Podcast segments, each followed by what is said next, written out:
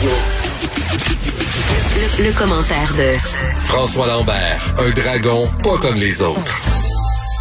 Euh, je me souviens, il y a quelques jours, on a parlé du match de hockey, si je me trompe pas, et j'ai demandé à François s'il avait regardé jusqu'au bout, puis il m'a dit, ben non, parce que j'avais commencé à prendre du vin sur l'heure du midi, fait qu'il rendu à 8 heures le soir, ça allait pas bien mes affaires. Il était chez eux, faites-vous-en pas, il n'y a pas de danger, pas de voiture en cause et tout ça. Donc, ça doit te mettre en beau maudit que la SAQ monte ses prix.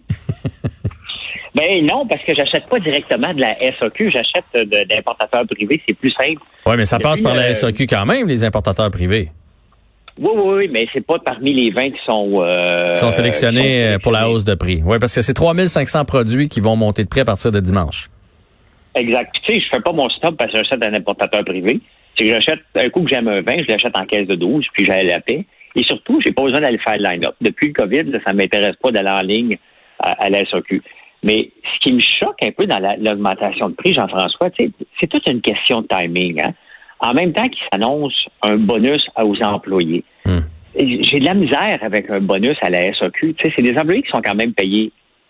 On s'entend là. OK, tout est relatif, mais qui sont payés quand même assez cher. Il y en a qui sont, on en a parlé plusieurs fois cet été, il y en a qui sont des conseillers qui font augmenter les ventes, définitivement.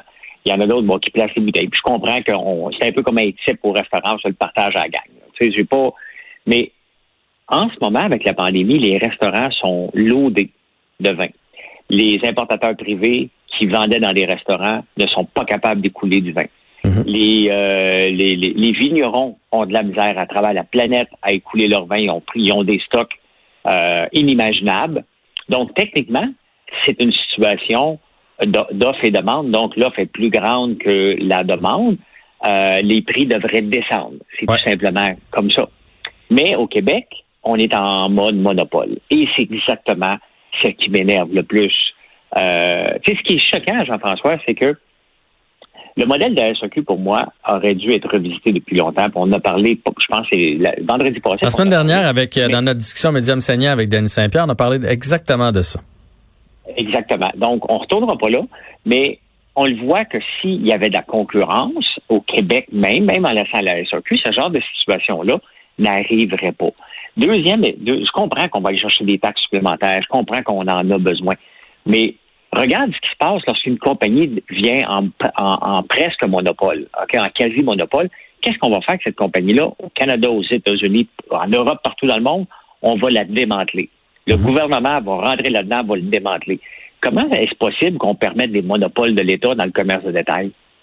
Si on empêche, euh, euh, on dit à Google, oh, tu t'en viens trop gros, falloir le démanteler. Facebook, tu t'en viens. crème, Il n'y a pas une foutue semaine que le GAFA n'est pas devant une cour à travers le monde pour se faire démanteler. C'est presque commun. Et on le voit que pourquoi ils font ça? Parce qu'ils disent que ça ne sert pas le client. Mhm. Hein, c'est exactement ça que c'est eux autres qui contrôlent les prix, ils contrôlent tout.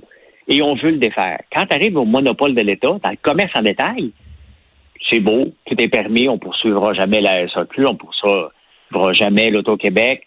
Euh, il y a quelque chose qui marche pas là-dedans. Là. Il y a quelque chose définitivement, puis il n'y a pas de raison d'augmenter les prix, autre que de dire clairement, regardez, on manque de taxes au gouvernement, on manque d'argent, puis on va aller en chercher plus dans ces poches-là.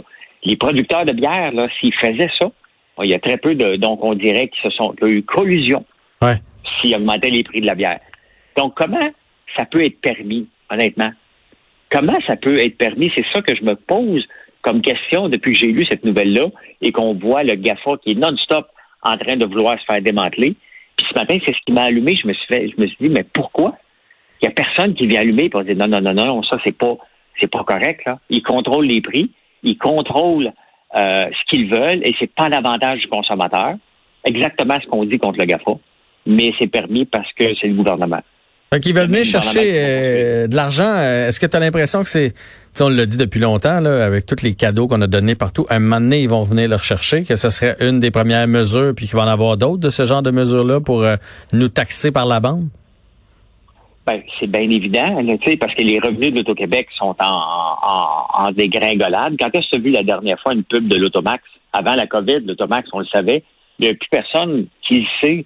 C'est quoi le, le gros lot du vendredi? Hein? On n'entend plus parler. Ouais, il y a un de petit retour, mais c'est effectivement beaucoup moins qu'avant. Ouais. Mais ben, avant, c'était partout. On le voyait constamment. On est rendu à 50 millions, plus 10 millions de low body. On les savait parce qu'on était bombardés de pubs pour nous forcer. Ils ont même fait l'automax d'une fois par semaine à deux fois par semaine. Euh, mm-hmm. La même chose que le 649. Mm-hmm. Donc, c'est certain que c'est des mesures pour aller chercher de l'argent supplémentaire. Mais, mais la, réalité, c'est qu'ils sont en monopole. Ils sont en monopole qui essaient de faire. Moi, honnêtement, si, si, si j'étais une compagnie qui a grandi à partir de zéro, parce que tous les GAFA sont tous partis à partir de zéro dans des garages, ils ont monté.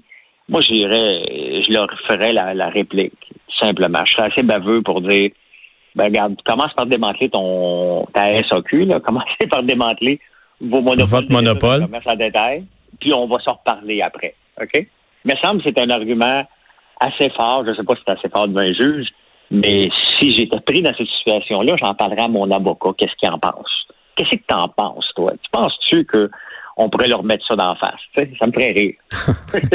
C'est un petit côté baveux qu'on découvre avec le, avec les semaines qui passent. Euh, parle-nous maintenant du marché des machines à coudre. Là, je suis vraiment pas sûr de où est-ce que tu t'en vas avec cette manchette-là. Ben, écoute, euh, euh, c'est phénoménal parce que un des premiers, moi, tu sais, j'ai étudié en 87-90 à l'université. Et c'était pour aller sur le parquet de la bourse. Et une des premières euh, compagnies que j'avais investi, j'avais pas d'argent beaucoup, mais il fallait acheter un minimum de 100 actions. Et c'était Seigneur, les machines à coudre Seigneur qui éventuellement ont, fermé puis ont disparu de la map. Et aujourd'hui, avec la COVID, on a parlé beaucoup du papier de toilette, hein, qu'on on est en manque de papier de toilette. Les compagnies qui sont dans, dans, dans ce domaine-là ont fait beaucoup d'argent. Mais maintenant, tu n'es plus capable de trouver une machine à coudre. Il n'y a plus de machine à coudre mondialement. Il y a une pénurie parce que tout le monde recoue à la maison, que ce soit des masques, que ce soit du linge, que ce soit des, des, petits travailleurs autonomes qui se sont euh, développés un, line, un, un, sideline. Donc, un retour vers la, la base. Oui, c'est spécial parce qu'on pensait que c'était terminé. Tu sais, on n'en voyait plus des machines à coudre avant. Euh, toutes les maisons avaient une machine à coudre. Il y avait des réparateurs de machines à coudre. Maintenant, ça n'existe plus. Mais là, en ce moment, euh, il y a une pénurie. Tu peux pas en trouver chez Walmart. Tu peux pas en trouver nulle part. Euh, la Chine a de la misère à fournir, à faire des machines à coudre. Qui aurait pensé que le marché de la machine à coudre était pour, pour revenir aussi fort que ça? Et vu que c'était mon premier placement en 1987, j'avais fait venir les états financiers parce qu'il n'y avait aucune autre façon de pouvoir s'informer sur une compagnie. Donc, ça m'a fait sourire. C'est pour ça que je voulais t'en parler parce que on n'entend pas parler. C'est un monde euh, de grand-mère, si on veut. Ben, effectivement. Ça va être, péjoratif. Il n'y a pas un grand-père qui cuisait, ou très, très peu. Et ma mère euh, gagnait sa vie comme euh, elle, cousait des, des, toiles industrielles. Fait que moi, j'étais entouré quand j'étais jeune, machine à coudre industrielle dans la maison. Elle faisait ça dans la maison, des grosses, grosses toiles. Euh, donc, j'ai toujours été intéressé par le marché de la machine à coudre. Et lorsque j'ai vu cette nouvelle-là, qui est en pénurie mondiale, alors qu'on n'entend pas parler, on ne sait même pas quelle compagnie qui est impliquée là-dedans. Mais essaie pas de trouver une machine à coudre demain matin. Tu n'en trouveras pas si tu veux faire ton masque toi-même, Jean-François. Non, je n'avais pas l'intention, mais écoute, pour te dire, je me souviens très bien que dans mon cours d'économie familiale au secondaire, on nous apprenait à coudre. Euh, nous autres, on avait fait, ah euh, il fallait faire soit un t-shirt ou une paire de shorts. Euh, pour pour savoir. Puis on avait on était obligé de mettre la main à la pâte puis de, de, faire un petit tour de machine à coudre. Et tu me rappelles des souvenirs. Moi, je viens d'une famille assez modeste. Puis euh, ma mère euh, nous faisait des vêtements. Puis elle a pensé que c'était bien bien spectaculaire. Là, elle nous emmenait chez Bouclair. Et je détestais ça. Là, on va aller chez Bouclair. Tu pourras choisir ton patron.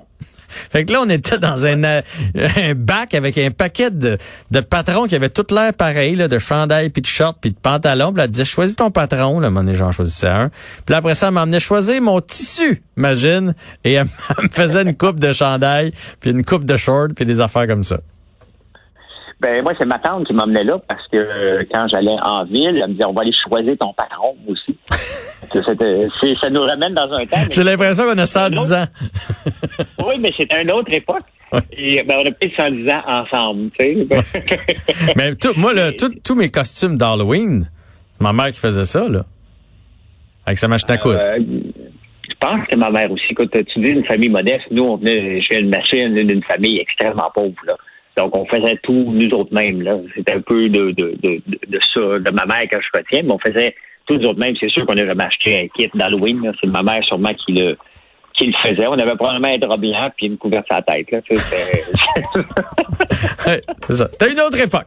Cousu maison. Voilà. Bon, ben, hey, François, c'était ouais. super intéressant de te parler encore une fois aujourd'hui. Et demain, ne manquez pas notre discussion avec euh, Danny Saint-Pierre, discussion médium euh, saignant, donc à 16h30 demain pour la dernière de notre euh, de notre été ensemble. Mario Dumont qui sera de retour à partir de lundi. Un grand merci à toi, François, et à demain. Merci. Salut. Bye bye.